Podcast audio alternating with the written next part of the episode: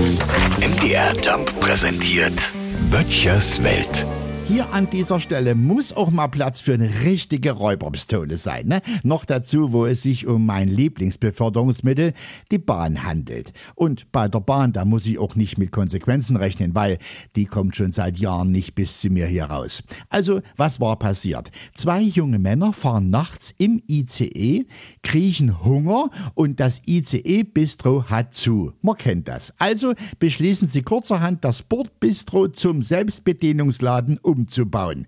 Ja, ich weiß, es ist verwerflich. Und liebe Kinder, auf keinen Fall nachmachen, weil strafbar. Diese ungefragte Selbstbedienung war kein feiner Zug.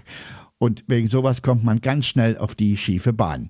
Was ich mich gefragt habe, könnte denn die Bahn denn nicht irgendwie Selbstbedienungsautomaten aufstellen? Die Nachfrage ist ja offensichtlich da. Die Idee klingt gut und kundenfreundlich, ich weiß. Oder wie die Bahn sagt, nicht umsetzbar.